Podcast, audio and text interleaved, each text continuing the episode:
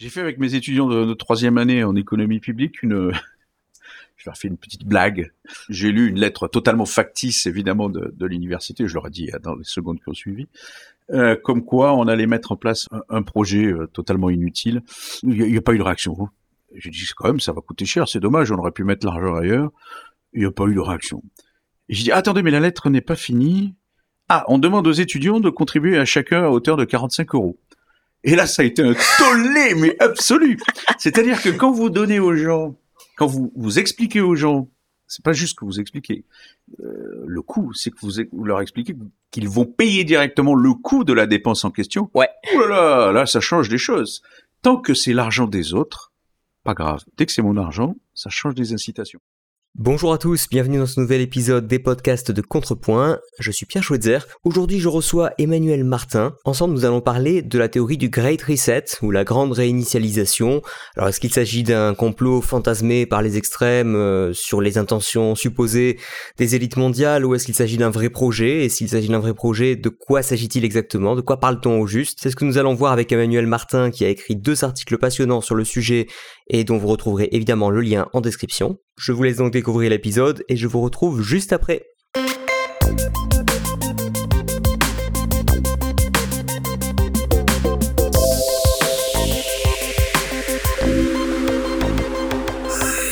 Emmanuel Martin, bonjour. Bonjour.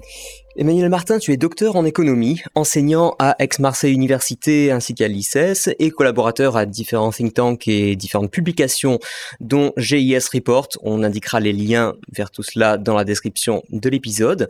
Emmanuel Martin, c'est la deuxième fois que je te reçois dans cette émission. Je t'avais reçu lors du, je dirais pas même le numéro 1, mais le numéro 0 de ce podcast. Tu avais été mon, mon projet pilote, en quelque sorte.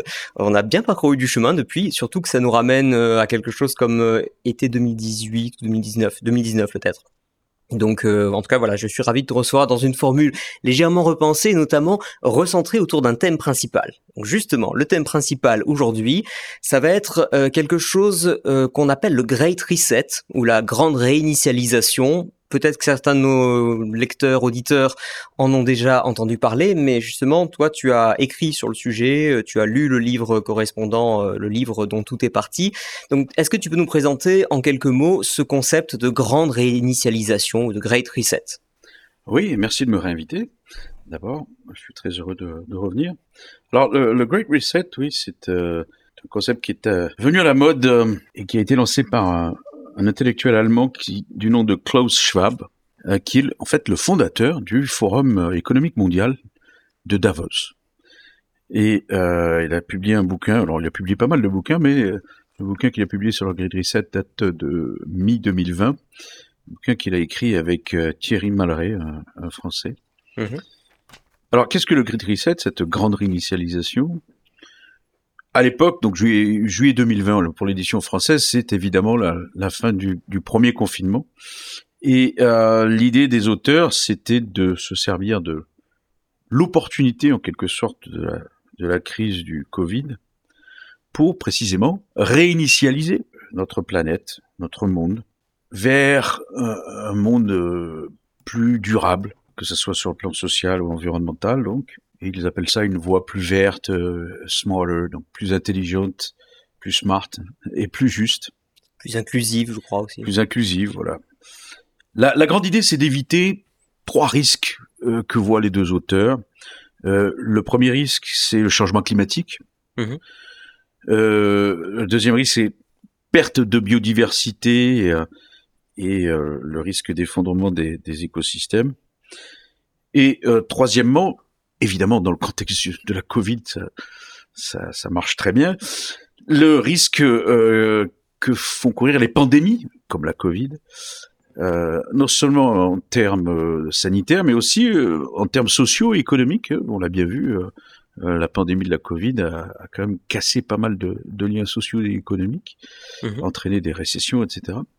Donc l'idée, c'est de s'attaquer à ces trois risques euh, et de s'attaquer, pour avoir, pour parler comme euh, un certain président, en même temps, euh, parce que ces, ces, risques se renforcent mutuellement, malheureusement.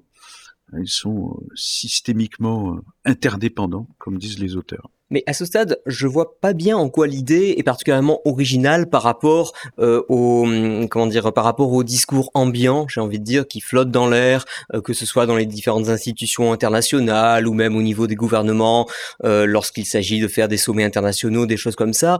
J'ai l'impression que ça fait 10 ans, 15 ans, 20 ans qu'on nous dit le climat, la cohésion des sociétés, etc. C'est un peu une ressucée, oui. Ouais, voilà. Est-ce que, est-ce que bah, pourquoi est-ce que cette formule, à ton avis, a, marqué? Bah, Est-ce que d'abord parce que la formule peut-être était bien trouvée ou par le profil de, des personnes qui l'ont mise en avant? Le profil, oui, puisque c'est quand même le, euh, le gars qui a fondé le Forum économique mondial, donc de Davos, qui est. Euh, ouais, tu peux nous, nous, rappeler précisément de quoi il s'agit? Le Forum économique euh, mondial, c'est une réunion qui a tous les hivers dans la station de Suisse de Davos, oui. où on va discuter euh, de, évidemment d'économie, mais aussi bah, de climat. Donc, euh, tout un tas de gens très intellectuels, euh, de gens très riches, etc., qui vont prendre qui viennent à pied, bien sûr, pour leur bilan carbone. Ils viennent, ils, viennent en pédalo, évidemment. euh, donc ils viennent en jet privé euh, expliquer à la planète que c'est pas bien de d'émettre du CO2. Bon, ça c'est un peu marrant, évidemment. Enfin, c'est non, c'est pas marrant finalement. C'est un peu hypocrite. Évidemment, on leur a envoyé dans la tête. Euh, je, lisais il y a quelque temps un article justement sur euh, Leonardo DiCaprio qui fait partie un peu de de cette jet set. Euh, un, artiste engagé, comme on dit. Cette élite internationale, un artiste engagé notamment en matière de d'environnement et sur le sur le climat, mais qui a un petit yacht de je sais plus combien de dizaines de mètres de long avec une piste d'hélicoptère, etc., avec lequel il sillonne la planète sans doute pour nous convaincre que Bien sûr. c'est pas bon le CO2. bon alors. Mais pour revenir au forum économique, est-ce que c'est quelque chose euh, d'abord qui est euh, officiel au sens où des gouvernements y participent? Est-ce que c'est vraiment un, cadre qui est institutionnel ou est-ce que c'est quelque chose de C'est informel. Alors informel, informel mais important. mais important, voilà. Euh, euh, qui va recevoir des, des premiers ministres, qui va recevoir des présidents, qui va recevoir euh, des, des gens comme euh, des directeurs de banque centrale, etc., oui. des présidents de banque centrale, etc. Euh, donc c'est c'est pas rien le forum économique de Davos. Hein. Euh, c'est quelque chose d'important. Il y a euh, le forum économique de Davos publie des, des publications, oui, publie des publications bon, qui peuvent être, notamment en matière de compétitivité, qui peuvent être tout à fait intéressantes.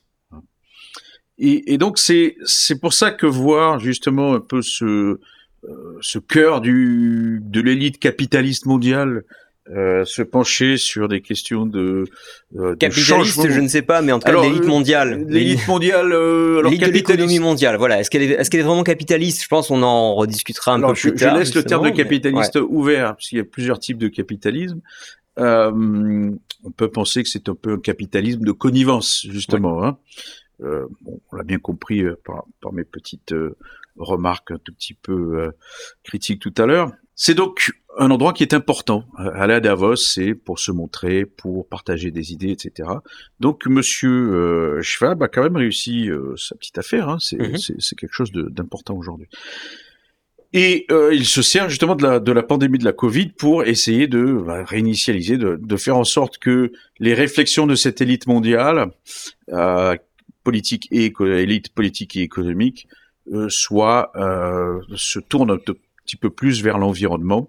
Mais comme on l'a dit tout à l'heure, c'est pas nouveau. Hein, c'est se servir de l'opportunité de la Covid pour proposer cette chose-là. C'est un, un, petit peu dans l'idée euh, du monde d'après, quoi. Le, ce qu'on nous a resservi comme discours depuis depuis le premier confinement, c'était bah tiens, c'est l'occasion de passer au monde d'après qui sera euh, plus vert, euh, plus national, enfin national. Ils disent pas comme ça, mais moins mondialisé, etc. Enfin, ce qui d'ailleurs pas Bon, on viendra justement sur les contradictions de l'idée, parce qu'en fait, ils veulent mondialiser tout en démondialisant. C'est très, c'est très curieux. Alors justement, penchons-nous sur la manière dont se décompose cette grande réinitialisation. Euh, je crois qu'il y a cinq priorités qui caractérisent ce projet, en tout cas qui sont formalisés euh, comme tels. Et la première, c'est celle d'un nouveau contrat social, un nouveau contrat social qui viserait euh, à limiter les inégalités euh, et à limiter notamment cette inégalité générationnelle, le fait d'avoir une génération surendettée, etc. De quoi est-ce qu'il s'agit? Qu'est-ce qu'ils entendent par nouveau contrat social? Oui, c'est un, nouveau contrat social qui favoriserait ce qu'ils appellent l'inclusion sociale. il y a cette idée aussi que il faut réduire la charge qui pèse sur les, générations futures, que ce soit en termes de, de pension, de retraite, mais aussi en termes écologiques, hein, évidemment. Euh, donc on s'attaque très clairement aux inégalités, euh, que ce soit à l'intérieur des pays ou, ou, ou, entre, ou entre pays. Alors pourquoi? Bah Parce que euh, traditionnellement, quand il y a trop d'inégalités, évidemment, ça peut donner lieu à des troubles sociaux. Et, euh, et, donc à des désordres sociaux qui peuvent créer des, des ruptures dans, dans l'économie, hein, évidemment. Et justement, la crise euh, de la Covid, quelque part, notamment dans des pays comme les États-Unis, a quand même euh, euh, laissé entrevoir des, euh, des inégalités en matière d'accès aux soins, par exemple. Bah, on a découvert qu'en gros, il valait mieux être riche quand il arrive une catastrophe que être pauvre. C'est, j'ai l'impression que, que les gens se sont étonnés de ça. c'est triste, mais, mais enfin, c'était prévisible quand même. oui. Hum, mais pour aller plus loin, et là, là je trouve le, le constat assez juste. Euh, c'est que euh, les gens qui sont allés euh, au front, entre guillemets, travailler dans les magasins alors qu'il y avait des, le virus qui circulait un peu partout, ce qu'on appelait les premiers de cordée, hein, euh, c'était pas les gens les plus riches, hein, c'était les magasiniers. Clairement. voilà. alors, est-ce qu'on peut se servir de cet argument-là pour le Great Reset? Ça, ensuite, j'avoue que je suis un peu sceptique, mais en tout cas, est-ce qu'il y a un problème d'inégalité? Est-ce qu'ils est ont raison de mettre le, doigt sur ce problème d'inégalité, notamment une égalité euh, générationnelle? Alors oui, mais euh, quelles sont les causes des inégalités générationnelles? Oui, c'est là, où, ils s'en mêlent un peu les pinceaux, j'ai l'impression. Bah, euh, oui, est-ce que finalement l'intervention de l'État, notamment en matière de, de, de retraite, n'est pas, et notamment en France, oui. n'est pas la cause principale de ces inégalités Est-ce que l'ensemble des réglementations qu'on subit en France, notamment, euh, n'est pas elle aussi une cause de, de, ces inégalités? Alors eux vont répondre que la mondialisation a créé des inégalités euh, à l'intérieur des pays riches. Alors ça c'est le discours évidemment euh, qu'on trouve chez pas mal d'auteurs et d'auteurs qui sont pas forcément de gauche. Hein, euh, euh, tous les auteurs qui ont écrit au milieu des années 2010 sur le, le China Shock vont effectivement expliquer que, essayer de démontrer que euh, les échanges entre les États-Unis et la Chine, je parle d'auteurs américains, euh, ont euh, créé un tout petit peu des inégalités euh, aux États-Unis dans le sens où euh, la plupart des gens qui ont perdu leur travail euh, sont des gens, du, du, fait de la concurrence chinoise, oui. sont des gens euh, qui sont euh, plutôt qui étaient moins qualifiés, moins qui étaient donc de toute façon qui étaient les moins à même d'encaisser le choc, enfin de se reconvertir en voilà. tout cas. Ouais. Alors euh, ils oublient de dire que c'est aussi ces personnes-là qui ont bénéficié de produits beaucoup moins chers. voilà, oui, il y a ça, il y a ça aussi. Et ça d'ailleurs on y reviendra un peu plus tard, mais ouais, bon. mais enfin ouais, d'accord. Donc il y a des inégalités à l'intérieur des pays entre catégories sociales, des inégalités entre les différents pays, et aussi l'inégalité générationnelle euh, qui se traduit notamment par l'endettement. Est-ce que tu peux nous en dire un peu plus sur leur, euh, sur leur constat? En, quoi est-ce un problème que qu'on soit endetté? Parce que j'ai l'impression que beaucoup de gens ne, ne réalisent pas quelle en, quelle en est la conséquence concrète. Ah ben la conséquence concrète, euh, effectivement, l'endettement public, alors pas que public, il y a privé aux Oui. États-Unis, il y a beaucoup d'endettement privé aussi. Euh, ailleurs aussi, hein, il y a, il y a beaucoup mais- d'endettement des entreprises et des États, et un peu des ménages, un peu moins peut-être pour les ménages, mais enfin, Alors aux États-Unis, les ménages beaucoup. oui, oui. L'endettement public vient évidemment d'un problème, euh, notamment dans un pays, encore une fois comme la France, Oui. à maîtriser les dépenses publiques Oui. euh, pour toute une série de raisons historiques euh, euh, qui peuvent se trouver du côté du modèle social qu'on a, mais aussi du, du modèle assez peu démocratique finalement qu'on a, qui est fondé quand même sur un, un- un degré élevé de d'illusion fiscale, qui fait que les gens ne, ne, ne voient pas ne voient pas, et notamment parce qu'on s'endette, quand les gens ne voient pas euh, que la dépense publique n'est pas euh, payée directement par leurs impôts, et j'insiste un peu, leurs impôts directs, Ouais. euh, mais par des impôts qu'on paiera, euh, que les générations futures paieront. Évidemment, on ne sent pas la douleur. Puis- Puisqu'on parle euh, d'illusion fiscale, j'en profite pour glisser euh, les taxes que je découvre ici ou là. Alors j'avais déjà parlé dans un précédent épisode de la taxe d'inhumation lorsque j'avais enterré ma grand-mère, paix à son âme. Mais il y a aussi des taxes sur le, la taxe euh, pour les victimes euh, du terrorisme. Ça, c'est quand on paye une assurance, euh, habitation, un truc comme ça. à peu près 400 taxes. Euh, enfin, ouais, voilà, en mais c'est des choses et on ne le sent pas parce que c'est vraiment il faut aller entrer dans le détail du contrat que personne ne lit pour voir que voilà ça représente X euros sur le contrat. Et même chose sur les billets d'avion. L'autre fois, j'avais trouvé une taxe complètement improbable. J'ai même plus le nom en tête, mais un truc qui correspondait vraiment à rien quoi c'était genre une taxe sur la taxe enfin un truc euh, la taxe sur la taxe et, la taxe la plus importante euh, c'est évidemment la, la TICPE, hein, la taxe qu'on paye sur les sur l'essence, enfin sur le, carburant, euh, et sur laquelle on paye la TVA, donc on paye une taxe sur la taxe.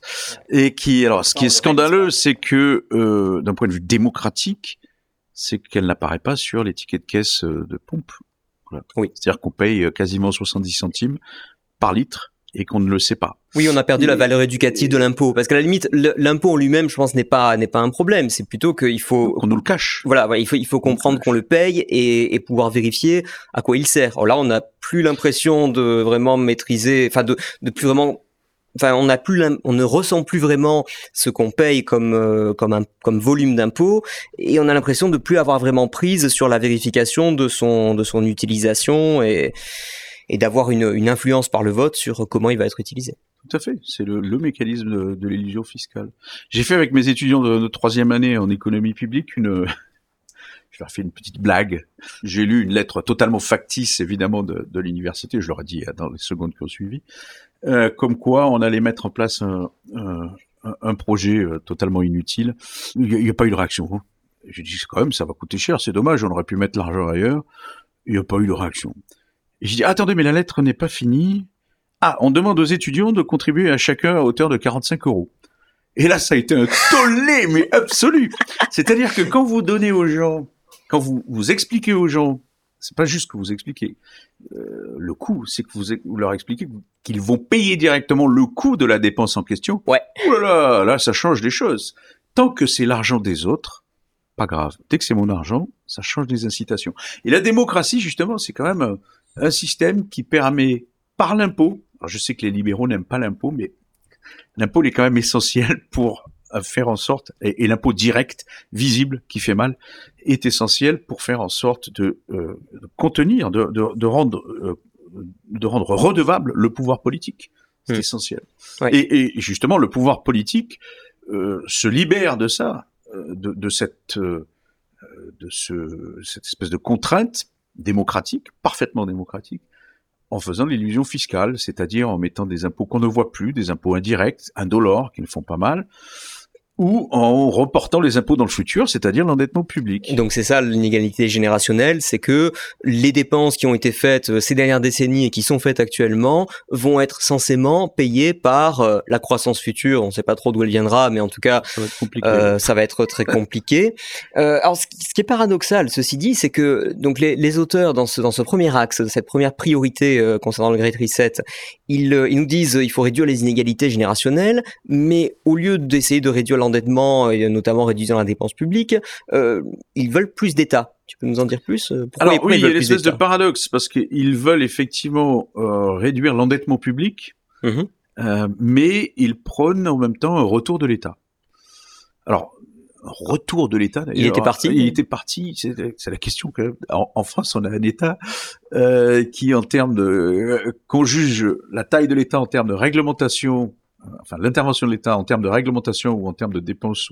On peut prendre les indicateurs qu'on veut, ça donne à peu près le même résultat, ça, progresse de manière continue. Hein. C'est assez exceptionnel. Hein. Euh, euh, avant la Covid, c'est 57,5% de dépenses publiques du PIB hein, par rapport au PIB. Euh, c'est un taux de pression fiscale, donc de prélèvement, euh, qui est de l'ordre de 46,5%. Euh, du PIB.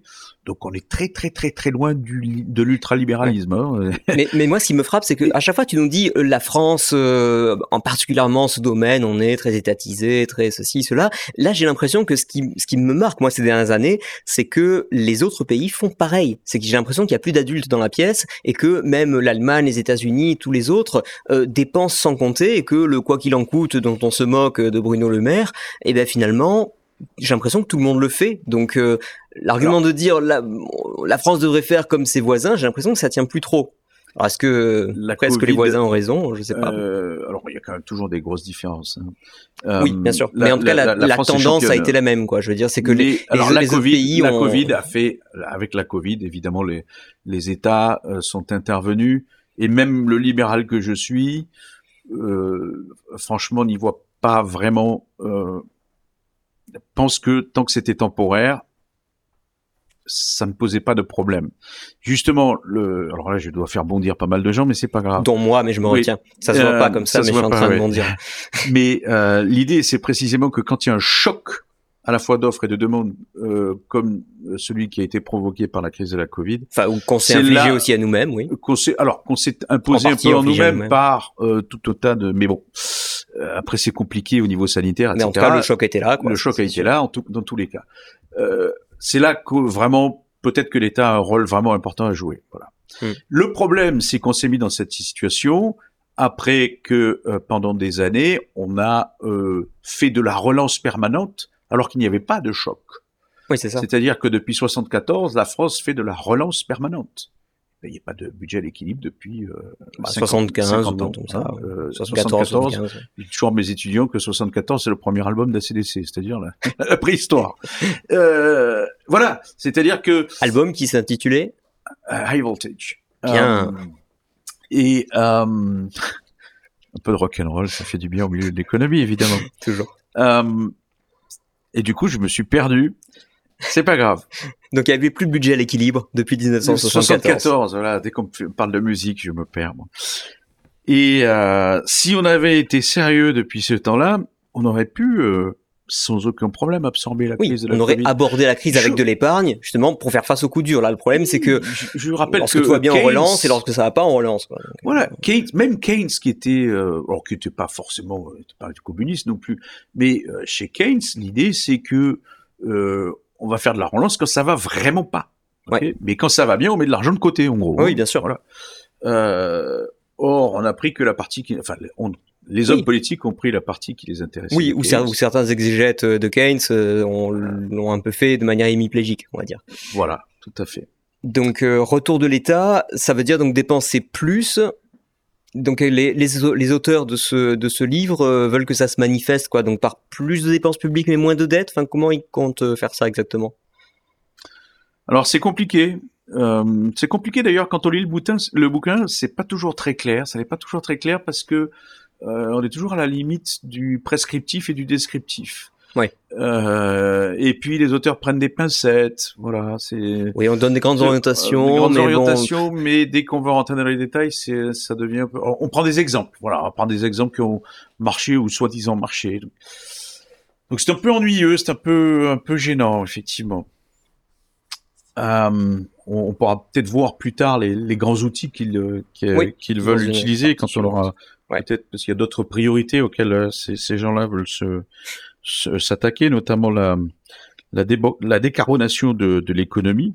donc ça c'est le deuxième axe, deuxième Deux- priorité. Deuxième priorité, hein, Ouais. évidemment, pour lutter contre euh, le réchauffement climatique euh, qui serait lié, donc, euh, qui est lié, pardon, je pas dire serait, aux émissions de CO2. Et ces gens-là voient d'ailleurs une opportunité pour créer tout un tas de, de nouveaux emplois grâce à cette décarbonation. Alors, je sais pas où, hein, mais euh, Ah, pourquoi moi, je suis un tout petit. Je fais partie de ces gens un peu euh, dubitatifs devant ces devant ces choses-là. Mais bon. Euh, Là où ils ont sans doute raison, c'est que la crise de la Covid et l'urgence qui a été générée par la Covid, la récession quand même assez euh, assez importante qui a été euh, générée par la, crise de la Covid, euh, finalement nous a fait un tout petit peu oublier le climat et l'environnement. Euh, ce qui compte aujourd'hui, c'est quand même de faire revenir la croissance, etc. Et eux disent, bah, il faudrait pas rater le coche, justement, il faudrait se servir de cette opportunité pour aller vers une croissance verte. Et il faudrait mettre des taxes carbone beaucoup plus importantes. Il faudrait mettre en place euh, tout un tas de stratégies basées sur des partenariats euh, euh, publics-privés. Alors, moi, Alors, moi, j'ai noté des peu- partenariats non motivés par le profit. C'est- C'est-à-dire, c'est ce qu'ils, euh, qu'est-ce qu'ils entendent par là? C'est, moi, ça m'inquiète un tout petit peu. Oui. Parce que, hum, Alors, moi, je suis pour les, les, les- les partenariats euh, purement volontaires qui ne sont pas motivés par le profit. hein, Il n'y a pas de problème. Bien sûr. Maintenant, quand on m'explique que des, euh, des entreprises et des bureaucrates euh, vont mettre en place euh, des partenariats où le, la notion de profit n'existe pas. Ça va faire référence, euh, peut-être qu'on pourra en parler plus tard, euh, au, au, capitalisme de parties prenantes, hein, stakeholder capitalism. Et peut-être c'est l'occasion de nous rappeler, euh, en fait, quelle est, quelle est la fonction du, du profit, tel que l'ont décrit les libéraux. en fait, finalement, quel, quel était l'intérêt d'avoir des partenariats justement motivés par le profit? Alors, euh, alors déjà, le profit, c'est un indice, c'est à la fois un indicateur, un signal et une incitation. C'est comme un prix, hein, oui. tout bêtement. Ça indique aux entrepreneurs euh, ce que veulent les gens. Quand vous avez des secteurs euh, où les profits augmentent, ça veut dire que il y a une demande là derrière et il faut se lancer sur ce créneau. Quand les profits baissent, peut-être qu'il faut se retirer. Donc ça a une fonction extrêmement importante dans l'allocation des ressources, des profits. Ouais. Les gens, la plupart des gens, euh, notamment à gauche, dès qu'on parle de profit, ils deviennent tout rouges, c'est l'horreur.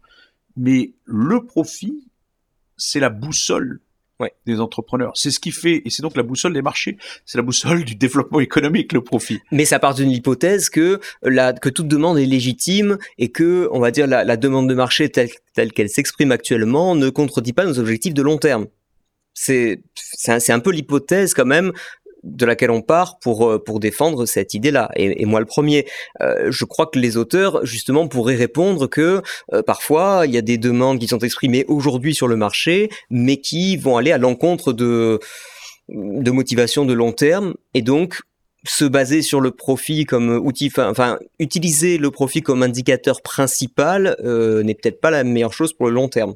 Oui, mais si on n'utilise pas le profit comme indicateur principal, on planifie.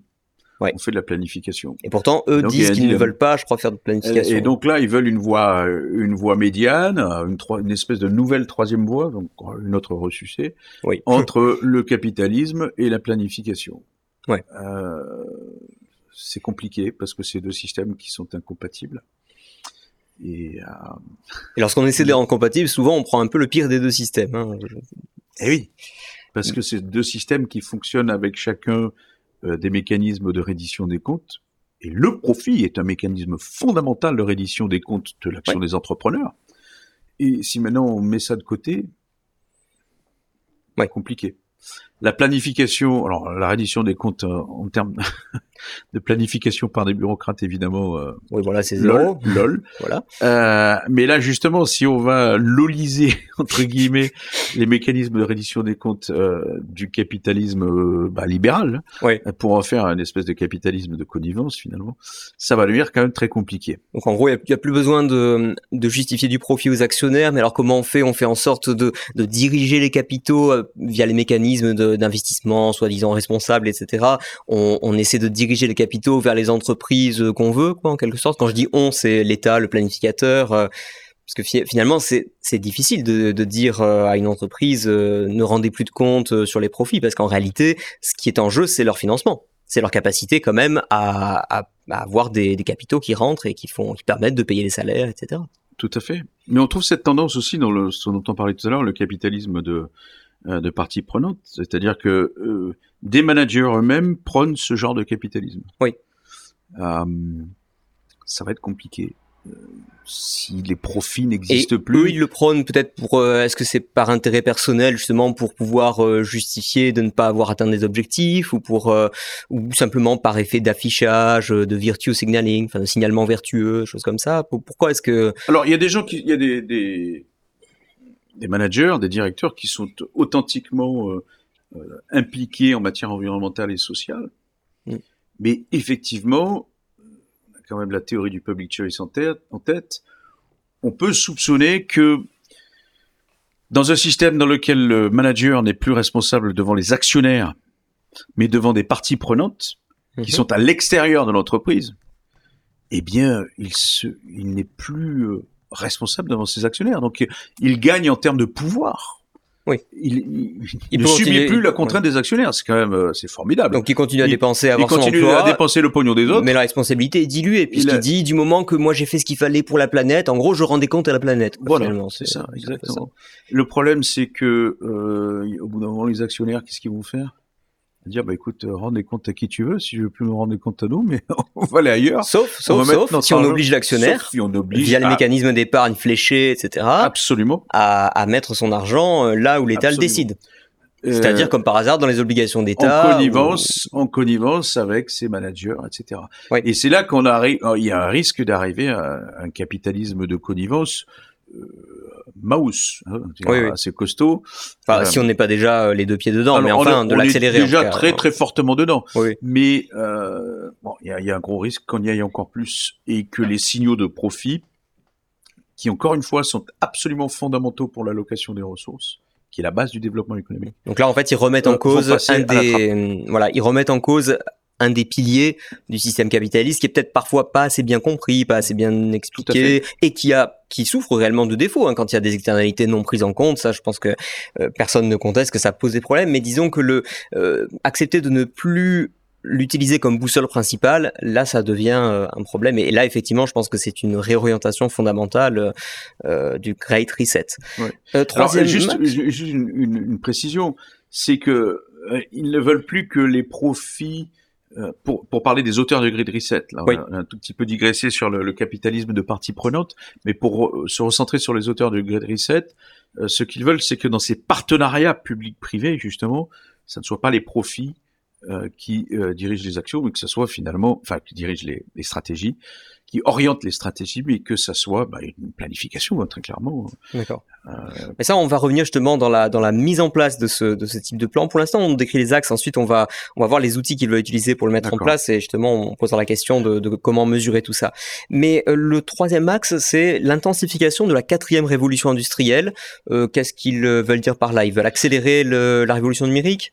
Oui, alors Schwab a écrit là-dessus, c'était un, bouquin de 2016 ou 2017, j'ai oublié, sur la quatrième révolution industrielle. Donc c'est l'idée que euh, on entre dans le, numérique, c'est une quatrième révolution industrielle mm-hmm. et qu'il faut s'y adapter, et que ça permet d'augmenter la productivité, euh, mais qu'il y a aussi là une opportunité pour l'environnement, c'est-à-dire que euh, grâce à toutes ces technologies numériques, on va pouvoir gérer de manière beaucoup plus efficace nos pollutions, et donc les réduire, mhm. et donc protéger c'est-à-dire, par exemple, automatiser, je sais pas, moi je pense aux systèmes de, de capteurs de température qui vont euh, euh, mieux réguler la, la, manière dont on alloue les, euh, comment dire, les, les énergies au chauffage des pièces, les véhicules intelligents qui vont consommer moins, etc.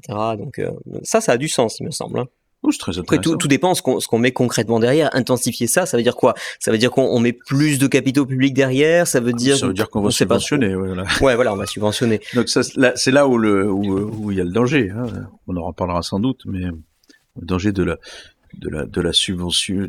Dès que le, capi, le système capitaliste euh, fonctionne sur la base de subventions, bah, on s'éloigne du capitalisme, hein, malheureusement. Quatrième axe, je pense qu'on a déjà relativement parlé, puisqu'il s'agit de passer d'un capitalisme d'actionnaire à un capitalisme de partie prenante. Alors, on y reviendra peut-être un petit peu dans la deuxième partie de l'émission, mais ce que tu nous as décrit euh, comme étant le capitalisme de partie prenante, c'est l'idée qu'on ne rend plus des comptes seulement aux actionnaires des entreprises, mais que euh, finalement, les, les parties prenantes de, de ce système-là, ce sont tous ceux qui, le, qui sont dedans, qui le vivent, qui en vivent les conséquences, donc un peu bah, toi et moi, tout le monde euh, nos petits-enfants, euh, les animaux, on sait pas trop. Les consommateurs, euh, les travailleurs, les fournisseurs et évidemment l'environnement.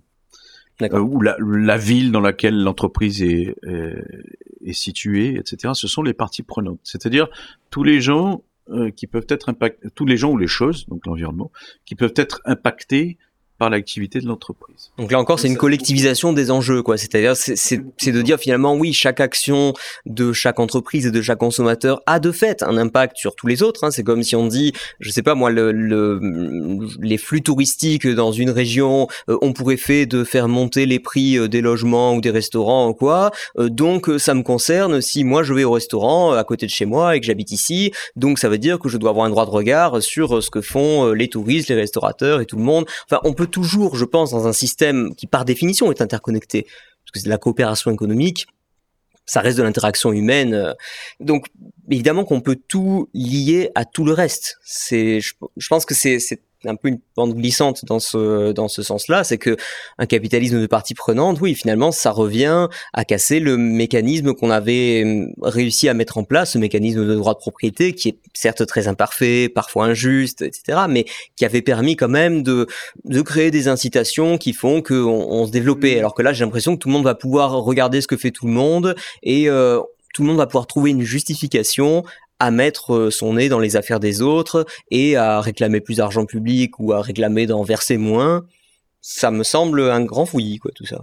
Oui, euh, c'est-à-dire que le système de droit de propriété euh, dans une entreprise, donc c'est l'actionnaire qui est propriétaire de l'entreprise, le manager doit rendre des comptes à l'actionnaire. Point barre. Ouais. Dans le cadre bien défini euh, du respect de la loi. On est bien d'accord. Je, je, je renverrai les voilà c'est ça. Friedman, hein. Je renverrai les lecteurs à, à l'article de Milton Friedman euh, sur le fait qu'il n'existe pas de, de, corporate social responsibility. Oui. Donc euh, ouais ouais je les je mettrai en description. Pensez toujours à aller voir les liens en description d'épisode parce que je le dis mais je les mets vraiment. Article qu'on dit complètement dépassé etc.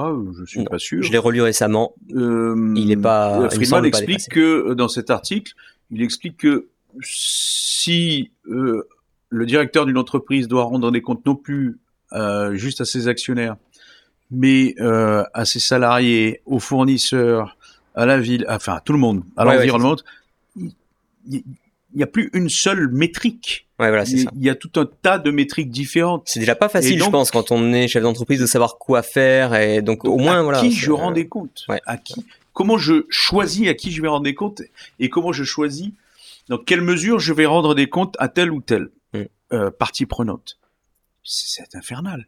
C'est-à-dire qu'on devient. Oui, ça rajoute de la complexité à un ça, système ah, qui est déjà complexe. C'est ce qu'ils appellent les, ce qu'on appelle en, en, en, management les garbage cans. C'est-à-dire que euh, on Ben, poursuit tout un tas d'objectifs qui peuvent être euh, incompatibles les uns avec les autres. Oui, c'est un fourre-tout idéologique, opérationnel. Euh... Alors, euh, on va le, on va demander au directeur ou le directeur va choisir de poursuivre plusieurs objectifs en même ouais. temps qui sont euh, probablement incompatibles. Donc, euh, c'est pas possible. Oui, c'était mon ami euh, Mathieu Bédard que je salue au passage qui, qui résumait ça en disant on veut plus de mieux. voilà. C'est un peu ça. Euh, alors, encore une fois, ça ne veut pas dire que quand on, on poursuit simplement l'objectif d'augmentation de, des profits pour les actionnaires, c'est-à-dire qu'on va maximiser la valeur des actions, oui, hein, c'est le, le, le, paradigme, euh, on va forcément détruire l'environnement, etc. Friedman nous dit non, il oui. On, on, agit quand même, les entreprises vont agir dans le cadre du respect de la loi. Oui, normalement, le, le but, c'est que... droits de propriété, pas juste à l'intérieur de l'entreprise, mais du droit de propriété des autres. Oui. Et tout à l'heure, tu disais un truc euh, sur euh, les droits de propriété sont imparfaits, etc. C'est pas qu'ils sont imparfaits. C'est que la, la réglementation les a rendus imparfaits dans une certaine mesure. Pourquoi? Euh, Ça, c'est une réflexion causienne, évidemment, hein, de Ronald Coase. Mm -hmm. Euh, c'est que quand il y avait des pollutions, à une certaine époque, on pouvait poursuivre le pollueur devant un tribunal. Alors, évidemment, c'est pas toujours simple d'établir des causalités, etc. Euh, pour établir des responsabilités et obtenir ainsi euh, des réparations euh, s'il y a pollution. Mais le fait est, c'est que la réglementation est venue contourner ça. Sans doute, à mon avis, et de l'avis de cause, si mes souvenirs sont bons aussi, du fait d'une certaine collusion entre des grandes entreprises et des hommes politiques. On a dit tiens, on va faire de la réglementation comme ça, on s'embête plus euh, avec le respect des droits de propriété devant oui, les. ce sont deux approches pour de, un même problème, mais qui ont chacune tribunaux. leurs avantages, leurs inconvénients. Voilà. Et... Euh, donc les droits de propriété, c'est effectivement imparfait, mais euh, quand l'État lui-même ne nous permet pas de défendre nos droits de propriété euh, devant des tribunaux, parce qu'ils ont été euh, endommagés, parce qu'ils ont été pollués, euh, c'est quand même euh, c'est pas la faute des bien droits sûr. de propriété. Non, c'est pas la faute des droits de propriété, mais parfois ils sont difficiles à définir. Moi, on est bien d'accord. Ce qui me ce qui me marque, c'est cette obsession sur la biodiversité. Moi, personnellement, je, je suis très euh, comment dire très nature, contemplatif, etc. Donc, je, je, je profite beaucoup des, des espaces naturels, publics, communs, etc. Mais il n'empêche que euh, dire euh, la biodiversité euh, nous bénéficie, donc il faut la préserver, ça veut dire quand même qu'à un moment donné, il faut mesurer qui en bénéficie, mais pourtant sans, sans la payer. C'est-à-dire que moi, je ne paye pas pour entrer euh, dans une forêt euh, ou aller au bord, d'une plage ou un truc comme ça. En revanche, le fait de ne pas la détruire, c'est un manque à gagner pour des tas d'ouvriers euh, plus pauvres que moi et des tas de gens à l'autre bout du monde qui, certes, peut-être aiment beaucoup regarder les toucans, les alligators, etc., mais préfèrent quand même pouvoir manger le lendemain. je pense au Sri Lanka, par exemple, où la situation commence à être tendue d'un point de vue alimentaire. Ils ont une biodiversité certainement magnifique, mais je peux comprendre que leur problème ce soit de, manger là tout de suite demain. Donc comment est-ce qu'on fait sur euh, sur un truc aussi euh, long-termiste, euh, commun et vague et indirect que bénéficier de la beauté de la nature, comment est-ce qu'on fait pour poser des droits de propriété dessus? Ça me semble difficile quand l'expérience qu'ont la plupart des gens, c'est de regarder des documentaires à la télé. Moi compris, mon expérience de la, de la belle forêt indonésienne, c'est de regarder des documentaires à la télé, de savoir que ça existe. Alors, il y, y, a deux idées ici. La première idée, c'est effectivement le principe de réciprocité qu'on trouve chez Cause. Euh, Cause s'attaque à, la théorie de Pigou qui nous dit, euh, donc Pigou c'est sur l'économie publique, euh, l'économie du bien-être. L'idée de Pigou c'est de dire le problème des pollutions, c'est quoi? C'est une externalité négative qui n'est pas quand quelqu'un jette, quand une usine pollue la rivière, c'est une externalité négative qui n'est pas reflétée dans le système de prix solution, on va mettre une taxe euh, qui nous permet euh, de faire internaliser euh, au pollueur son coût de pollution et qui va donc l'inciter de prendre en compte dans son prix. va inciter le pollueur à moins polluer, dépolluer ou à ne moins produire pour moins polluer. Mais le critère qu'il y a là derrière, c'est que le coût social de la, le coût social dont parle Pigou, c'est uniquement lié à la pollution. Or, nous dit, comme tu viens de le dire tout à l'heure, nous dit cause, mais euh, quand on ferme une entreprise, quand on empêche des gens euh, d'aller chasser pour se nourrir, c'est un coût social aussi. Ouais. C'est le principe de réciprocité. Euh, donc il faut peut-être le prendre en compte. Donc ce que nous dit cause, c'est que si votre critère, comme Pigou, c'est l'optimum social pour parler de manière un tout petit peu large, eh bien, il faut prendre toute une sorte, euh, euh, en compte toute une série de coûts pas simplement les coûts de la pollution, mais aussi le coût de la dépollution, le, les gens qui vont être au chômage, etc. Ça, c'est un les, les, gens du forum de Davos n'ont pas forcément la même euh, approche de la vie réelle, la même expérience de la vie réelle, et on peut pas leur en vouloir non plus pour ça, que les gens qui vivent au fin fond d'un pays émergent, euh, ou tout simplement des gens de, de catégorie sociale un peu déclassés dans des pays occidentaux, qui ont perdu leur emploi, qui voient leur monde changer, etc. Donc c'est très difficile lorsque les, les, les coûts et bénéfices ne sont pas les mêmes pour les uns et les autres. Donc c'est facile de proclamer que toute l'humanité a intérêt à avoir une belle planète, c'est vrai, je suis le premier à le dire, mais concrètement, quand on rentre dans les détails, si ça veut dire que j'appauvris mon voisin, que moi ça m'appauvrit pas, mais que je profite quand même de la jolie planète, il est probable que mon voisin ne le tolérera pas éternellement. Tout à fait, c'est la deuxième idée, c'est que la distribution des coûts et bénéfices n'est pas la même en fonction des gens. Donc ça, je suis pas sûr qu'il résolve le problème. En tout cas, en, euh, en, inventant ce terme de capitalisme de partie prenante, voilà, j'ai l'impression que ça met des mots nouveaux sur des problèmes euh, anciens et qui ne sont pas vraiment résolus par cette idée de, de Great Reset. Euh, capitalisme de partie prenante, c'est euh, Berlemins, hein, on parle des années 30. donc c'est quelque chose qui, qui a au moins 90 ans. D'accord. C'est un débat qui a au moins 90 ans. Et bah, moi, je l'avais pas entendu ressorti depuis euh, depuis assez longtemps, en tout cas. Cette, euh, alors, on n'utilisait pas le terme de capitalisme de parties prenantes. On parlait de euh, corporate social responsibility, oui, voilà. la responsabilité sociale et e, environnementale ESG, de, de RSE, voilà, ESG, RSE, etc. Donc c'est un peu une ressuscité là aussi. Oui, c'est ça. Voilà, on, on, est au bout du jour des, des idées en c'est très souvent le cas d'ailleurs hein, en sciences sociales. Hein, il y a, ouais. bon. euh, pour revenir sur la question euh, des droits de propriété et de l'environnement, il y a deux grandes écoles, l'école euh, causienne, ce qu'on appelle le free market environmentalism, l'environnementalisme, euh, l'écologie de marché, qui dit bah si vous voulez que les gens polluent moins, mettez des droits de propriété sur l'environnement. Mm-hmm. on a des gens comme Terry Anderson, on a des gens du PERC dans le Montana aux États-Unis qui travaillent mm-hmm. beaucoup sur ces, ces, ces thématiques-là. C'est très intéressant. Très intéressant parce que euh, on comprend le potentiel des droits de propriété euh, pour faire émerger des nouveaux types de contrats aussi, de contrats euh, qui permettent de limiter les pollutions et de d'augmenter la protection de l'environnement. on, si on laisse les gens négocier librement. Si on laisse les gens négocier librement, va émerger une espèce d'opportunité de marché en fait pour des nouveaux intermédiaires, ce qu'on peut appeler des, des enviropreneurs.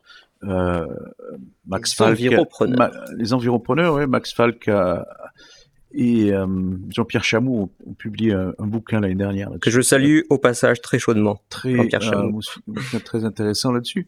C'est-à-dire que euh, dès que vous avez une structure institutionnelle fondée sur les droits de propriété, les coûts et les bénéfices sont bien définis. Et euh, du coup, ça donne l'opportunité à ces gens-là de bah, d'essayer de maximiser euh, euh, les bénéfices et limiter les coûts, et de trouver quand vous avez deux parties avec des qui, sont apparemment en conflit, vont essayer de trouver un nouveau contrat. Et vous avez l'émergence d'enviropreneurs. Euh, exemple typique, euh, le parc de Yellowstone. Alors bon, c'est pas un exemple typique puisque le parc de Yellowstone est, est quand même public. Ouais. Mais on a réintroduit le, le parc, le, le, le loup euh, de Yellowstone dans le parc de Yellowstone. Évidemment, les ranchers qui avaient euh, euh, sur les côtés du du parc de Yellowstone étaient assez moyennement contents parce que le, les loups venaient se servir dans le frigo euh, que constituait leur ranch. Oui. Et euh, donc les ranchers bah, tuaient les loups, euh, tiraient sur les loups. Classique, Et, on a le même euh, problème en France dans les Alpes. Voilà, euh, Pyrénées, Alpes, on a un peu le même problème. Et euh, l'idée du l'idée, ça a été que un enviropreneur a émergé en disant tiens, on va mettre en place un fonds de compensation du loup. Mais il a pu faire ça parce que du côté euh, des ranchers, le le coût des attaques de loups était bien défini.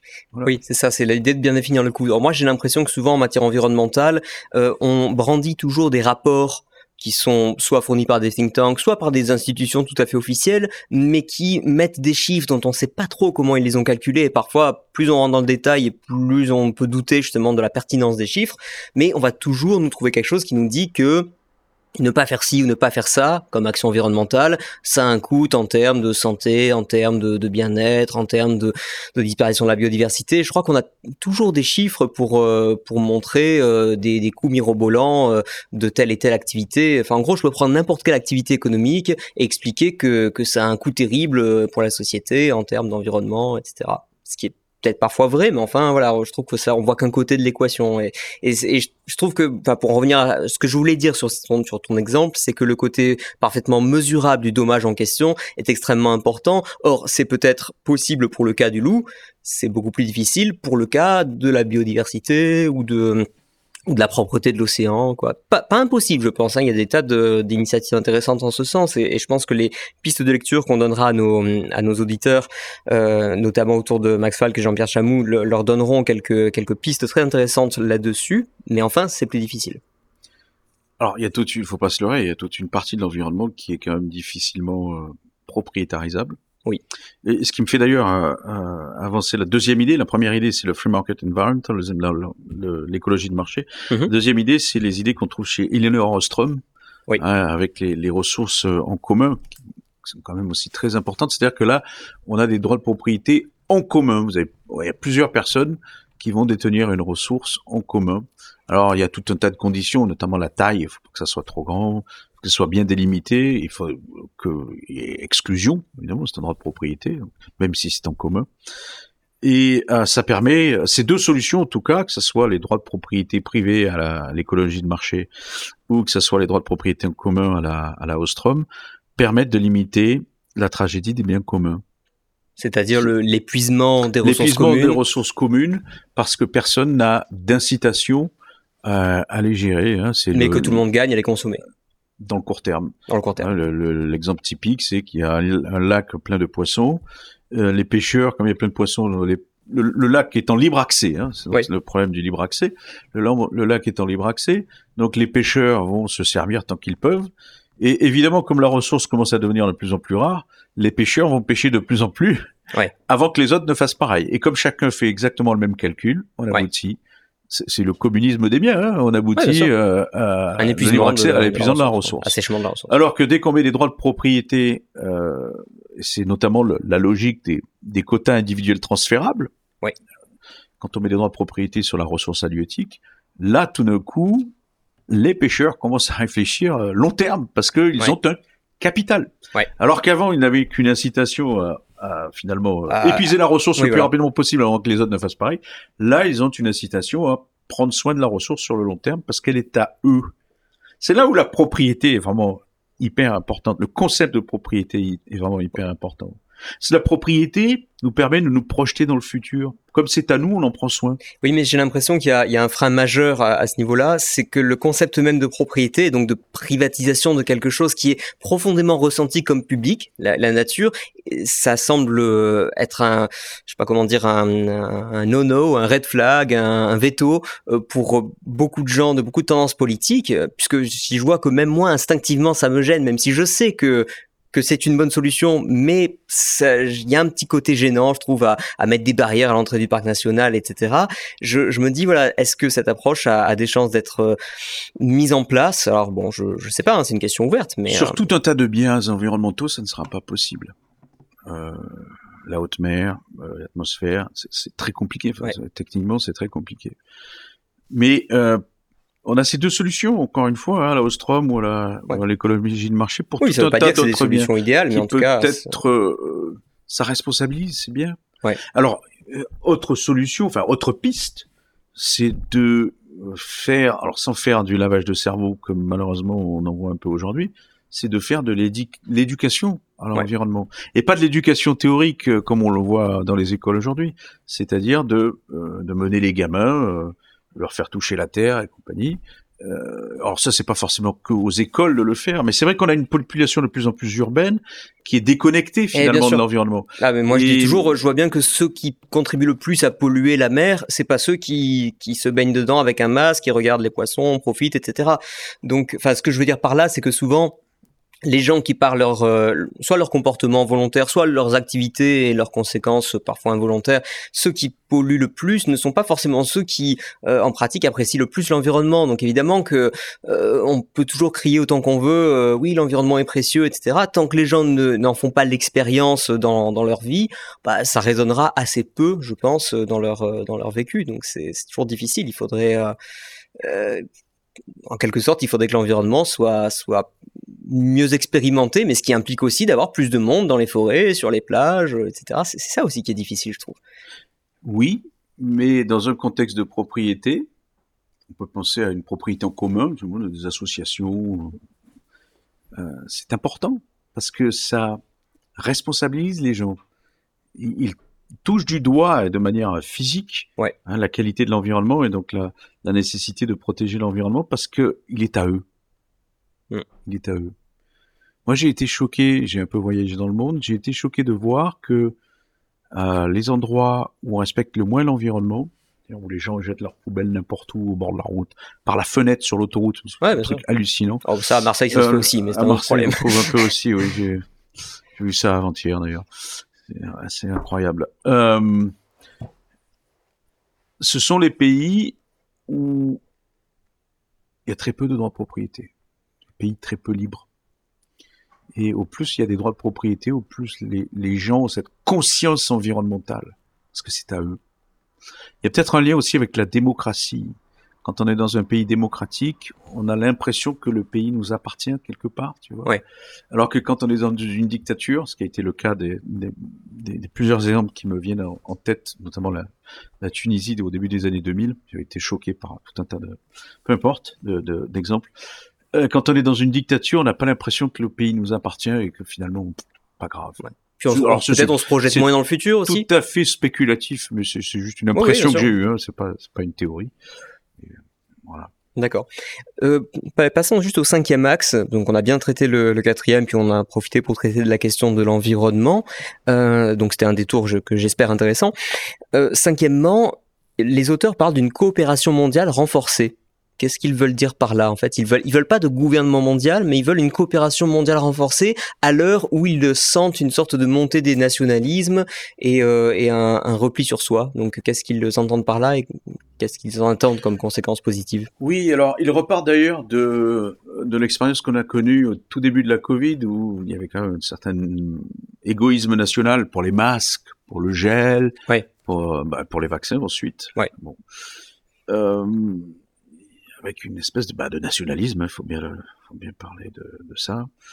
Et euh, compte tenu de cette montée des, de sentiments nationalistes et anti-mondialistes, Ouais. euh, les auteurs euh, nous expliquent que ça pourrait aboutir vers une démondialisation, ce qui serait un risque pour la croissance mondiale. Et ils veulent surtout pas ça. Hein. Donc, c'est c'est assez paradoxal parce qu'ils parlent beaucoup de localisme, de relocalisation, etc.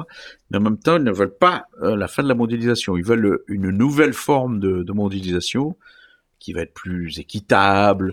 On voudrait que chacun soit prospère, coopère, mais sans échanger quand même. plus Euh, durable. on sait pas trop. Hmm, Non, non, non, non, non, non, ils veulent toujours des échanges, mais il faut que euh, ça rentre dans le cadre eh bien, du, du capitalisme de partie prenante hein, et Ouais. de, la, de la durabilité de, de la croissance. Et euh, comment on fait cela? Alors certains diraient, mais on a des, des institutions multilatérales, euh, hein, Oui. OMC, etc., qui permettent quand même d'aller dans, d'aller dans ce sens. Mais le problème, nous disent les auteurs, c'est que ces dernières années, notamment depuis l'échec du, du cycle de Doha, qui est quand même un échec depuis une vingtaine d'années, il faut le rappeler. Qui était un cycle de négociation Un commerciale. Un cycle de négociation commerciale de euh, l'Organisation mondiale du commerce. Un exemple parmi d'autres, hein, euh, du fait de l'affaiblissement du multilatéralisme Mhm. et, euh, et du fait de la montée des tensions, notamment entre euh, l'Amérique et la Chine, et bon, malheureusement la Russie aujourd'hui, Mhm. euh, on risque d'aller dans un monde avec de moins en moins de coopération. Donc il faut trouver une solution, il faut trouver une autre voie pour injecter cette, euh, cette coopération, euh, réinjecter cette coopération. Et quelle est la voie qu'il propose pour ça? Alors, elle parle pas de, euh, de gouvernement mondial, mais d'une nouvelle coopération euh, internationale avec une espèce de, de gouvernance internationale. Alors, euh, qui serait décentralisée. Alors, c'est un tout petit peu nébuleux parfois. hein. Décentralisé, mais on donne des Décentralisé, impulsions quand même au mais niveau même mondial. temps centralisé. Donc, ils veulent des global, ce qu'ils appellent des global shapers, c'est-à-dire des, des, des impulseurs, euh, Ouais, des influenceurs, globaux, des euh, influenceurs globaux. Ouais. Euh, ils veulent donner du davantage de pouvoir à la société civile mondiale. Voilà. On va essayer de trouver une alternative aux institutions, aux vieilles institutions de Bretton Woods et, euh, et de l'OMC, etc. Euh, et de l'ONU pour aller vers une société civile mondiale. Bon, Bon, mais société civile, alors Mais moi j'ai envie de dire, elle s'exprime déjà par le marché, par ses actes de consommation, euh, et notamment, ça les gens ne s'en rendent pas toujours bien bien compte, mais quand on arbitre entre la consommation de produits locaux, de produits importés, etc., on exprime quand même euh, que- quelque chose. Et moi, j'ai- peur que cette euh, que ce recours à la société civile se traduise par euh, on va créer des comités représentatifs, inclusifs, euh, représentant la diversité, machin. Euh, on va les écouter et on va traduire ça en propositions qui seront élaborées par des bureaucrates qui auront embauché des cabinets privés, etc. Et Oh. on- c'est méchant. là. je suis méchant. oui. On va faire des commissions citoyennes. Voilà, c'est ça. C'est bien. Donc, euh, donc là, il y a pas, euh, ils sont pas beaucoup plus précis en tout cas sur ce sur ce point-là.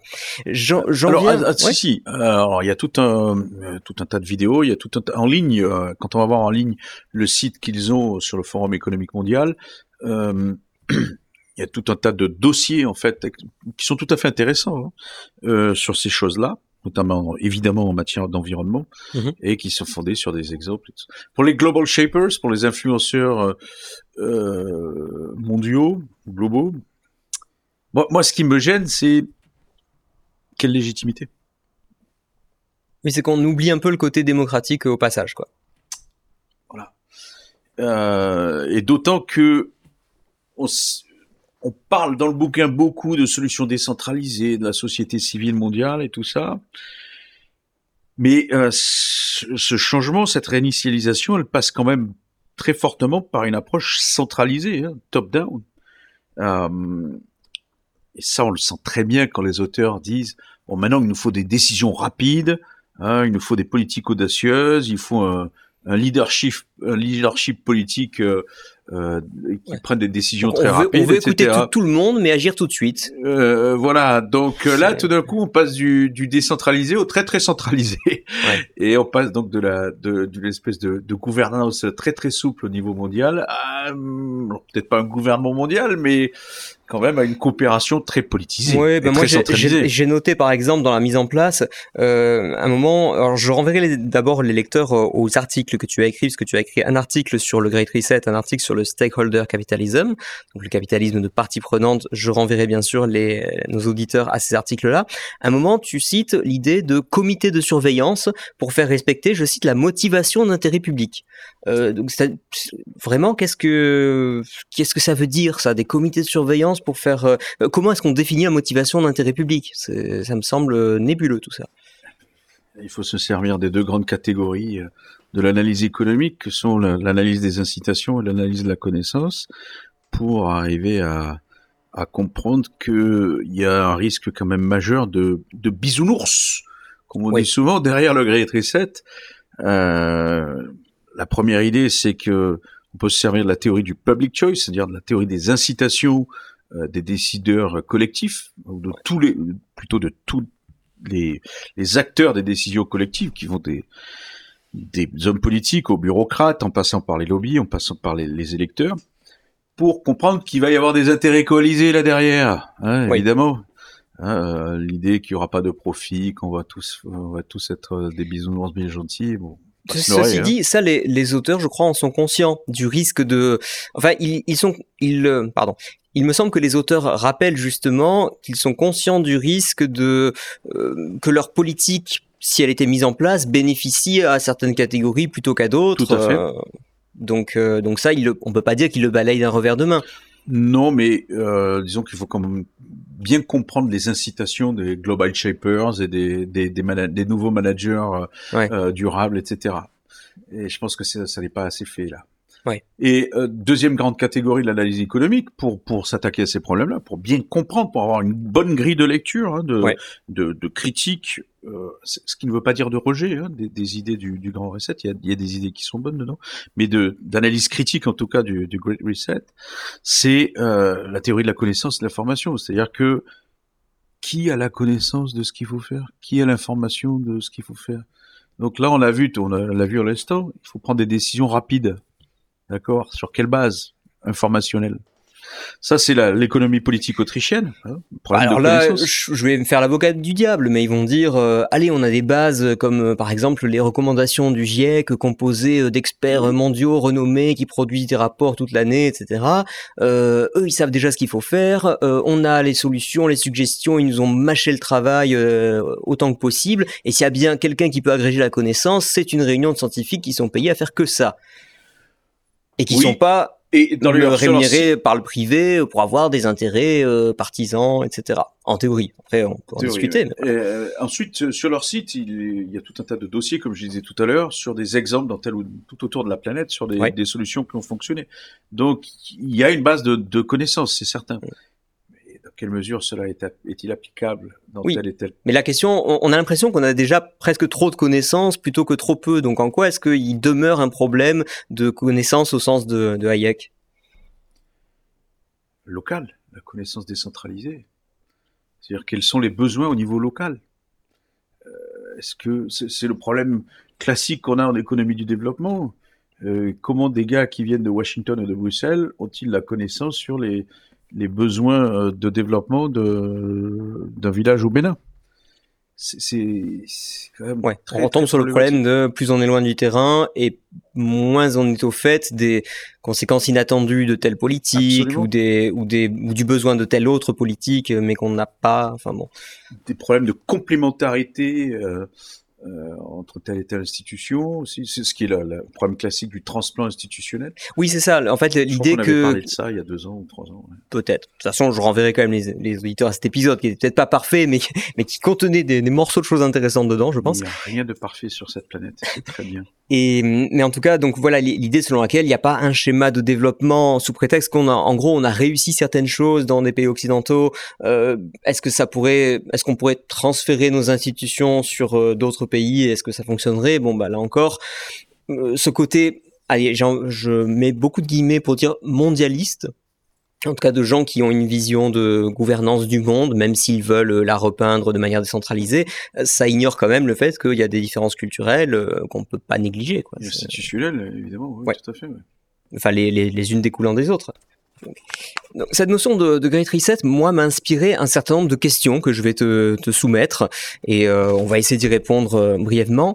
D'abord, alors par exemple, est-ce que cette théorie du Great Reset, est-ce que c'est un complot? Après tout, ce côté mondialiste Alors non, non, non, parce que d'abord les auteurs ont écrit leur bouquin. Euh, il y a tout un site avec tout un tas de, de dossiers, etc. Donc tout est rien n'est caché. Oui. Peut-être qu'il y a d'autres objectifs, ça on n'en sait rien. Puis ils revendient le terme de, de Great Reset. Hein. Oui, non, non, il y a pas. C'est pas une étiquette qu'on leur a collée pour faire peur. Quoi. Non, non, non, c'est eux qui ont écrit ça. Euh, y a pas de, c'est assez transparent. Hein. Ouais. Alors, sur, euh, c'est parfois confus et comme je le disais tout à l'heure, la limite entre euh, ce qui est normatif et descriptif est toujours un prescriptif. Tu ah, bah, bah, pardon, oui, normatif, descriptif, pardon. Euh, toujours un peu euh, fine. Oui. Mais euh, alors après, est-ce qu'on peut se servir de cette de cette théorie pour faire du complot? Là, je, je dois dire que je veux pas trop me y a certaines personnes qui peuvent voir ça euh, bah, dans, la, que... dans, la, complosphère. Bon. Allez, si on, si on est plus réaliste, est-ce que c'est pas quelque chose, euh, une idée en quelque sorte qui peut être reprise par euh, des politiques notamment, et je crois que ça a déjà été le cas, des, des gouvernements qui sont déjà euh, emparés plus ou moins du, du concept et, le, et s'en revendiquent. Est-ce que c'est pas le genre de chose justement qui peut être récupéré pour ensuite lui faire dire ou lui faire faire beaucoup plus que ce que ses promoteurs initiaux envisageaient? Alors euh, oui, puisque le problème c'est que comme tout n'est pas clair, tout n'est pas, on, il y a des pistes.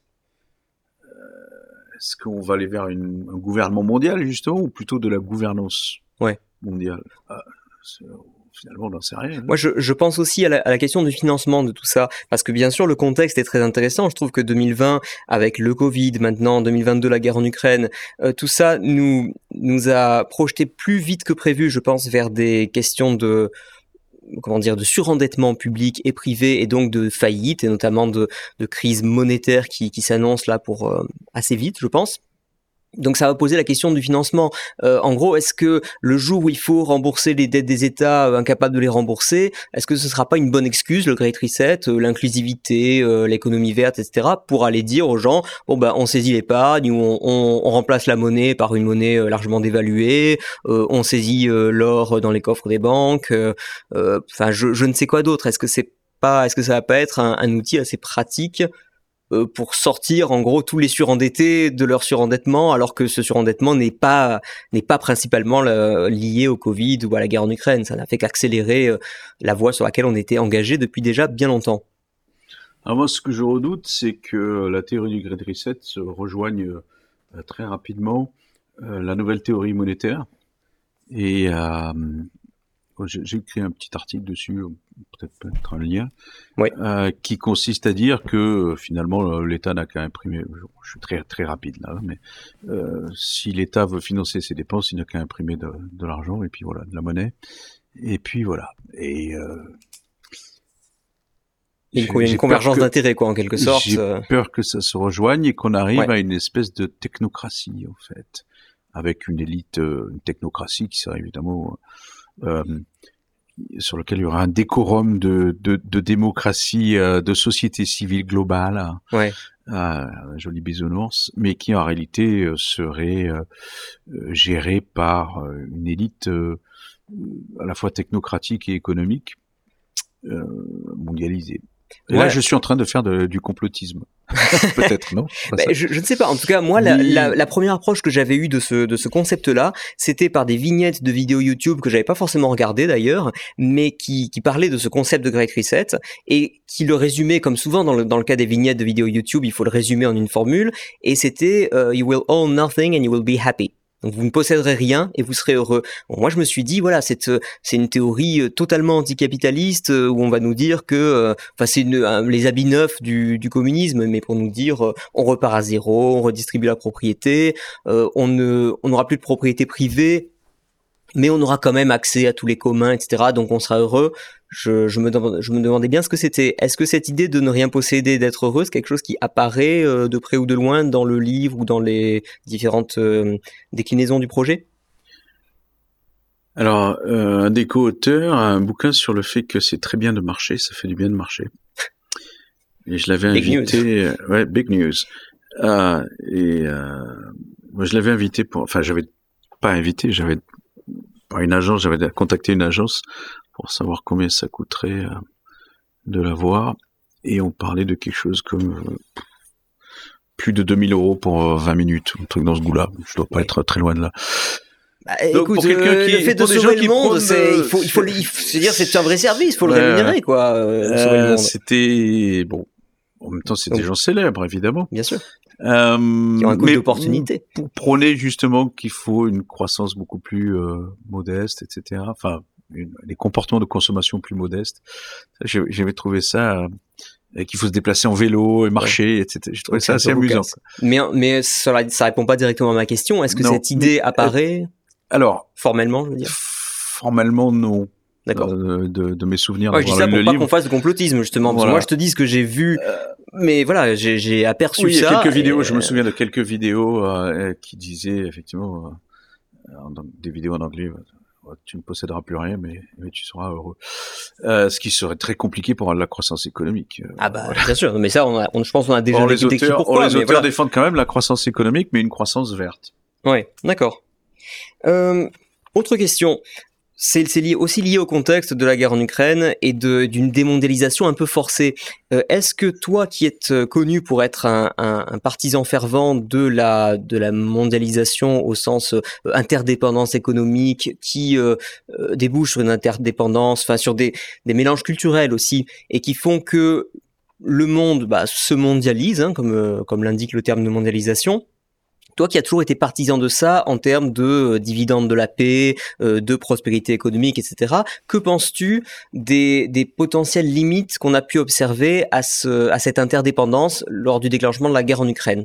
Est-ce que c'était une bonne idée de mondialiser autant qu'on l'a fait et de ne de, de, ne pas garder suffisamment de, de marge de manœuvre stratégique, par exemple en termes énergétiques? Alors la réponse, on l'aura surtout euh, par le comportement de la Chine. Pourquoi? Parce que la Chine est plus mondialisée que euh, que la Russie. La Russie, oui. elle produit énormément de, euh, de gaz, de charbon, évidemment de pétrole, euh, dont on dépend très fortement. Ouais. mais elle est moins mondialisée en fait que, que la Chine. Et on pourrait même penser que euh, cette réflexion donc, de Montesquieu, hein, le doux commerce, quand les gens font du, de, de Smith ou de tout un tas d'autres auteurs libéraux, euh, quand les gens euh, échangent et commercent entre eux, ils n'ont pas intérêt à faire la guerre. Oui. Alors, je n'ai pas les chiffres de commerce entre la, la, Russie et l'Ukraine. je note simplement que aucun des pipelines n'a été touché assez bizarrement. C'est vrai, tout à fait. Je l'entends encore ce matin à la radio. L'état de dévastation de l'Ukraine, c'est quand même assez formidable. Bien sûr. Alors tant mieux peut-être. Euh, je note aussi que euh, les ventes de gaz et de pétrole euh, à l'Europe euh, pour l'instant sont toujours. On parle le projet d'arrêter, mais bon, pour enfin, on se prépare à le faire. On se prépare, on se prépare mentalement à le faire dans le futur. Ouais. Ce qui me rappelle beaucoup d'autres politiques. euh, voilà je, je, pense que si la Russie était plus euh, et l'Ukraine était plus imbriquées euh, en termes de commerce international et sur tous les secteurs, notamment en matière industrielle, peut-être ouais. on serait pas arrivé. Parce à une époque, moi je sais que c'était le professeur Henri Laurence du Collège de France qui, euh, qui disait, alors je crois, je crois que lui-même reprenait euh, la, la, théorie d'un autre professeur, mais j'oublie le nom à l'instant. Euh, deux pays qui ont un McDonald's ne se font pas la guerre. Et c'est vrai que pendant assez longtemps, ça a tenu à une ou deux exceptions près, alors le Liban et Israël, ou euh, l'Argentine et la Grande-Bretagne euh, au moment des Malouines. Mais là, j'ai l'impression que maintenant, ça commence à faire beaucoup d'exceptions, parce que, à ma connaissance, je crois qu'il y a des McDo euh, en Ukraine et en Russie. Enfin, il n'y a plus de McDo en Russie. Plus de McDo, mais il y en avait, quoi. Je veux dire, ça n'a pas empêché une, en plus avec une, une, bonne vieille invasion avec des chars. Enfin, c'est pas un truc. alors, il faut une vraie guerre, quoi. ensuite. La, la, Russie a à sa tête un homme qui visiblement a les idées un tout petit peu bien arrêtées et euh, qui a surtout un bouton sur lequel il peut appuyer. Oui. Euh, ce qui fait que la dissuasion nucléaire vient aussi quand même très fortement mitiger enfin la, la dissuasion asymétrique. A quand même très fortement mitigé euh, cette euh, explication selon laquelle euh, le commerce bénéficierait aux deux pays et donc euh, du coup, on oui, là, il y pas avait de risque. Trop grosse différence il y a de une trop grosse quoi. Ouais. différence en termes d'asymétrie et de dissuasion nucléaire, mais aussi, encore une fois, je reviens sur cette euh, sur cet aspect-là, et ça veut dire que l'Ukraine, il est évident que l'Ukraine ne pouvait pas répondre à la Russie en allant bombarder la Russie, donc ça veut dire que la Russie ne prend pas de risque. Ensuite, la Russie a dit, si jamais il y a quelqu'un qui bouge, on envoie les missiles nucléaires. Donc elle n'a pas pris de risque. Donc la, Oui, logique de Montesquieu, ouais. elle Ouais. fonctionne quand il y a un risque de représailles. Là, il n'y avait pas vraiment de risque de représailles. D'accord. Ouais, non, je pas vu les choses sous cet angle-là. Ah ouais, malheureusement. D'accord. Euh, Alors, il y a eu un risque de représailles économiques, parce qu'on a gelé les avoirs et compagnie. Ils, ont- ils en ont rien à cirer, hein. Ah, attends, je vais, peut-être se poser la question. Je vais te poser la question autrement. Si Emmanuel Martin demain était président de la République française ou euh, premier ministre allemand, euh, est-ce qu'il laisserait aux forces du marché euh, la gestion de, de domaines comme l'énergie? Alors, l'énergie, il y a des marchés de l'énergie, mais l'énergie, l'énergie, c'est quand même li- très fortement lié à la géopolitique. Mais en gros, si, si le gaz russe est moins cher, on va partir de cette hypothèse-là, le gaz russe est moins cher, plus abondant, euh, ça marche, etc. Est-ce que tu acceptes que ton pays soit euh, de fait dépendant du gaz russe, même si c'est une dépendance qui est, qui est recherchée, qui est volontaire, qui est assumée euh, quand on sait quand même que de l'autre côté, il y a un peu de théorie des jeux là-dedans, quand tu sais que euh, de l'autre côté, euh, l'autre aura éventuellement une, une utilisation politique de ses moyens économiques, On alors que toi tu te refuses à le faire. On n'est pas du tout dans le marché pur. Et ça, d'ailleurs, c'est un raisonnement que les libéraux parfois ont du mal à faire. C'est que pour eux, le marché domine partout. Oui. Et que euh, l'offre et la demande, s'il manque de quelque chose, l'offre va augmenter, euh, etc. Oui. Euh, ça fonctionne sur beaucoup de marchés, mais en termes d'énergie, en termes sur certains marchés, notamment Ouais. l'énergie, euh, on est dans la géopolitique. On n'est pas Oui, sur parce le que l'énergie, ce sont des choses, ça fonctionne par concession Ça, voilà, euh, de, de ressources publiques à des entreprises privées ou parfois publiques d'ailleurs, euh, et qui, euh, qui en tout cas n'ont pas les mains libres, quoi. Donc, Donc, de là, toute on est façon, dans la géopolitique. Ouais, c'est on- pas la même chose. D'accord. Mais ça, il faut Euh, le prendre en compte, quoi. Je veux Il dire, faut le on prendre ne prend compte. pas assez en compte on, parfois. Et euh, quand on, on est, on dirige un pays, il faut avoir ça en tête. Et il faut diversifier, évidemment, les, les approvisionnements. Alors, c'est pas facile, notamment pour le gaz, etc. Oui, c'est très Ce difficile. qu'essaye de faire l'Italie euh, euh, depuis deux jours, là, si mes souvenirs sont bons. Oui. Euh, on est dans un autre domaine. Voilà. je pose une question qui est liée, mais à laquelle tu as en partie répondu. Est-ce que ce Great Reset, cette grande réinitialisation, n'est pas une idée peut-être louable, mais un peu bisounours, mais qui fait que si seuls les Occidentaux y adhèrent, euh, ça veut dire qu'ils acceptent de se dépouiller, de se, de s'affaiblir, euh, notamment militairement. Euh, parce qu'ils vont s'affaiblir économiquement et que, en gros, ils vont se mettre dans une position de vulnérabilité par rapport à des pays qui n'en ont rien à faire de de l'écologie, des droits de l'homme, etc. et qui, euh, en revanche, ont des tanks, euh, ont des avions, éventuellement des missiles nucléaires. Oui, c'est pour ça que les, les auteurs prennent une coopération. C'est la, la cinquième, euh, euh, le cinquième pilier. Hein, c'est une coopération internationale. Et est-ce au stade où on en est là, à l'heure où on parle, on est en, en avril 2022. Euh, est-ce que c'est réaliste d'espérer encore faire revenir la Chine ou la Russie dans le concert des nations? Compliqué. Très compliqué. Hein J'ai pas vu le site euh, récemment d'ailleurs. Tiens, de, Ouais, ce serait intéressant de- de voir ce qu'ils en- ce qu'ils disent, en euh, disent. ouais. Euh, alors je suppose qu'il va y avoir des efforts pour refaire venir tout le monde à la table des négociations. Enfin, faire revenir, faire venir Poutine après ce qui s'est passé en Ukraine à la table des négociations, ça va être quand même très très compliqué. Ou alors on fera comme lui, c'est-à-dire on met une très très très grande table et on le met tout au bout. Il avait peur de la Covid visiblement ou il était- Ouais, ou alors c'était une manière d'humilier son interlocuteur, je sais pas trop, mais il oui, oui. y, a- il y a souvent Mais des, alors, trucs avec- symboliques. il l'a fait aussi avec ses euh, avec ses militaires, donc c'était plutôt sans doute pour la Covid à l'époque. D'accord. Bon, c'est intéressant. D'accord. Et euh, peut-être une dernière question. La- le système actuel, le système économique et politique actuel n'est pas devenu un peu trop complexe et parfois inutilement complexe pour être euh, accepté. Est-ce que est-ce qu'il n'y a pas un besoin de, de refondation sur des bases plus simples? Parce que Moi, j'ai l'impression que les les gens ne comprennent pas la politique monétaire parce que c'est affreusement complexe. Ils comprennent pas les traités de libre-échange parce que ce sont pas des traités de libre-échange et que c'est affreusement Alors, les complexe. centraux ne comprennent pas la, banque... Ça, c'est vrai aussi. la politique Mais monétaire. bien sûr.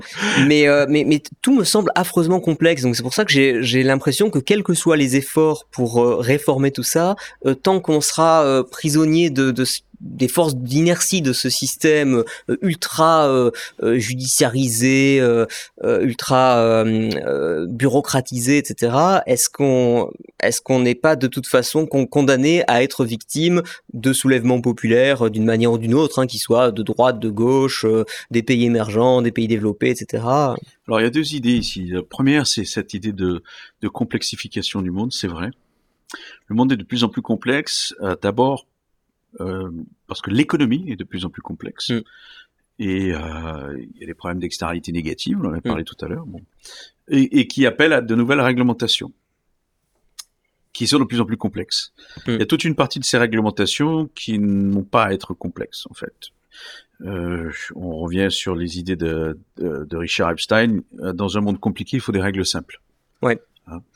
Euh, et je pense que ça serait euh, ou Hayek, euh, c'est une idée totalement hayekienne. Hein, c'est l'idée que si vous voulez un monde complexe, il faut des règles abstraites euh, relativement simples Ouais. euh, pour pouvoir.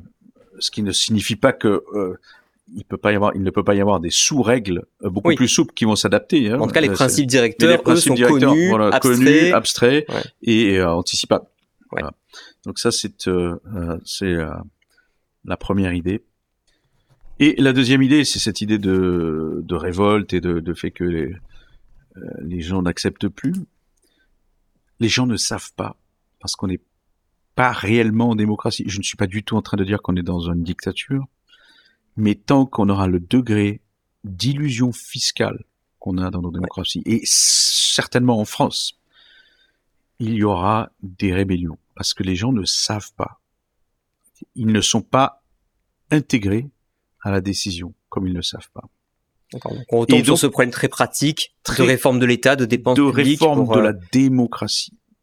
Ou plutôt, pour avoir euh, euh, revenir sur Revel, nous dit, Revel nous dit à la fin de le- l'absolutisme inefficace, il nous dit le problème de la France, c'est qu'elle n'a pas de démocratie en fait, qu'on n'est pas encore entré en démocratie. Parce qu'on a on a un système qui était euh, qui est essentiellement républicain au sens euh, pas très bon du terme, c'est-à-dire au sens de, de monarchie. euh, Bah oui, euh, mais les- même les pays anglo-saxons qu'on montrait à une époque en exemple ont l'air de suivre la même pente.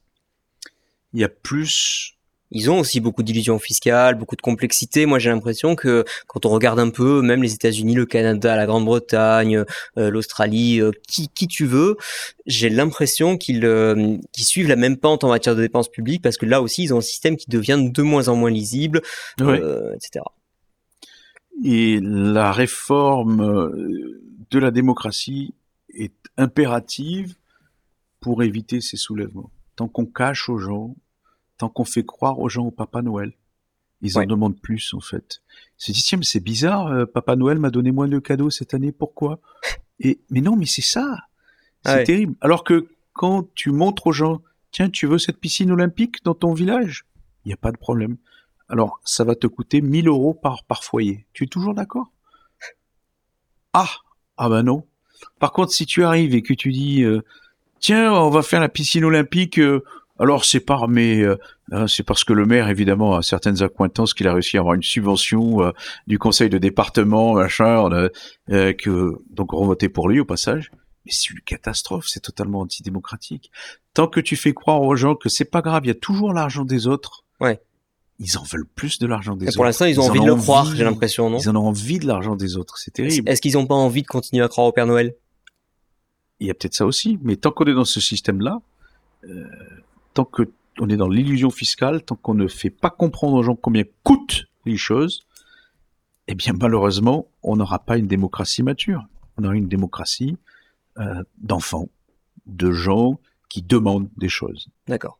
Bon, mais ce sera le mot de la fin. Merci beaucoup, Emmanuel, d'être revenu à notre micro. Je renvoie les auditeurs à tous les liens qu'on aura mis en description et à bientôt, j'espère. Merci, à bientôt. Voilà, c'est tout pour aujourd'hui. J'espère que cet entretien vous aura plu.